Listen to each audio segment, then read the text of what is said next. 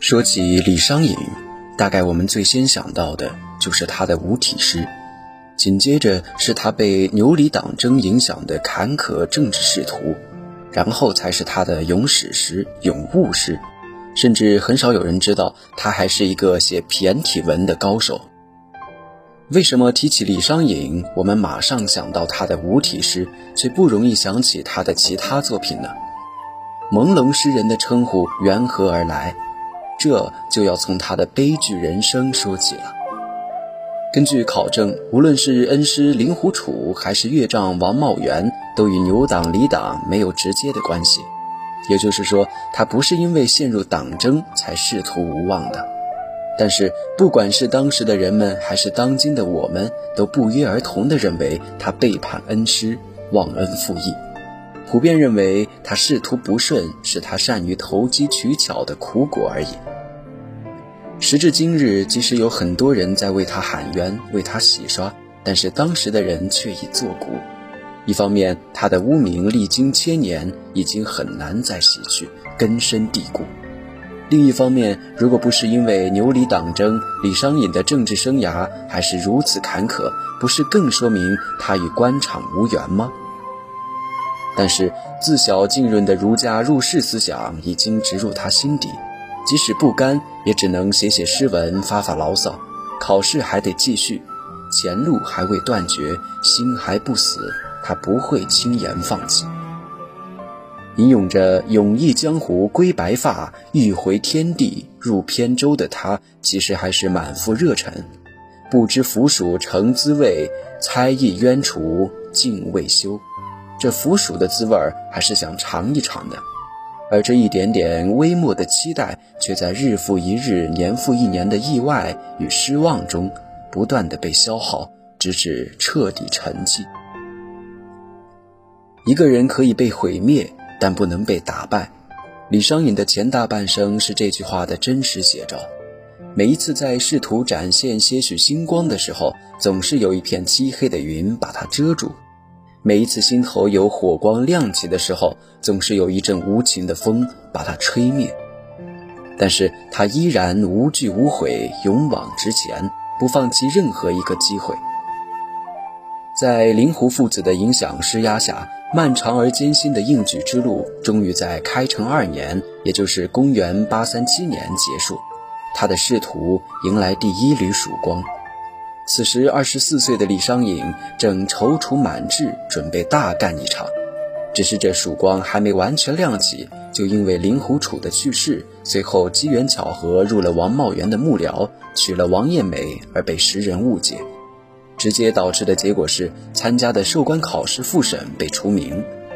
这对当时的他打击极大，如当头棒喝，整个人都懵了。之后，他再次通过授官考试，终于真正上任，进入官场。在京的秘书省校书郎一职是他官宦生涯的起点，也是最高点。然而好景不长，不久他便从校书郎调为弘农县尉，开始慢慢远离政治中心，不断的走下坡路。赴任途中，他的心情有如杨仆。不禁感叹自己昔年曾是江南客，此日初为关外星，再一次感受到了官场无常，人世浮沉。青山不远行人去，疑是荒城半夜真。唯有芦叶清音与荒城真声相伴。如有预感一样，在外的县尉生涯也处处受制，甚至一度到了请长假准备辞职的地步。最终，他也没有长居弘农。再次请辞获准后，福无双至，祸不单行。母亲亡故，为母守孝的三年，直接让他错失唯一一次跻身权力阶层的最佳时机。花有重开日，人无再少年。李商隐的政治机遇也如时光一去不复返，再回首，不过一地伤感，令人唏嘘。大中三年，也就是公元八四九年，李商隐已经三十三岁。对于别人来说，三十三岁正是奋发有为的时候。可是，对于生命总长只有四十五岁，尤其是政治生涯从未顺遂的李商隐来说，他的人生其实已经开始走向末路，心态也开始颓废，不复当年的书生意气。但是心底的那份志士理想，让他还抱有最后一丝期待。这一年九月，他遇到了另一个政治上的知己卢鸿正。武宁军节度使卢鸿正有能力、有实权，而且非常赏识李商隐，让李商隐再次看到了希望。但是，仿佛有魔咒一般，治军严谨、敢于革新的武宁军正帅因年老终死任上。李商隐还没来得及大展身手，一切又戛然而止。此后，他就进入了人生的最后几年，许是失望太多次了。他不再汲汲营营，心怀期待，虽然经常郁郁寡欢，但心境终于慢慢趋向平静，甚至开始接触佛教。发出世界微尘里，无宁爱与憎，淡泊之怀，直至最后罢职回归故里。有时候在想，大中五年到大中十二年这六七年间，是不是因为公务员的待遇不错，他才坚持下去的？毕竟他一个文人，肩不能扛，手不能挑，武不成也不可能经商，在古时候可选的职业生涯，几乎只有入仕为官这一条出路。人生暮年，不断被蹉跎的政治理想也几乎不能支撑。至此，李商隐才大概明了，自己或许真的不再有机会在仕途大放异彩了。在官场底层起起伏伏的经历，让李商隐的诗篇内容也从一开始的歌唱爱情，慢慢转变为针砭时事，立足当下。他的爱情诗融合了李贺的奇绝幽丽。同时带有南朝柔美纤细的特点，而爱情诗中最有名的无题诗，看似写爱情，实际是在朦胧而隐秘地展现自己的忧伤与愤懑，与他的人生经历不谋而合。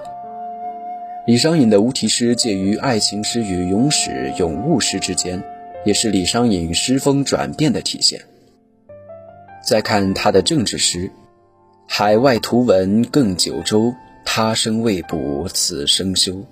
空闻胡吕传萧拓，无复击人报小仇。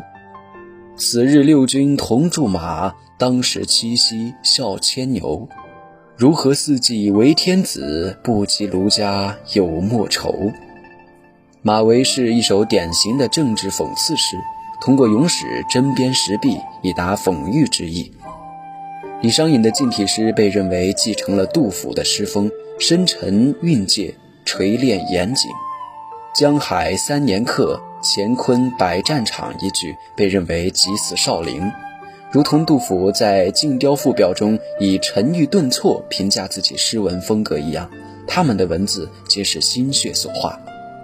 但是与无题诗相比，同样是心血凝成的文字，李商隐的其他诗文并不如无题诗出名。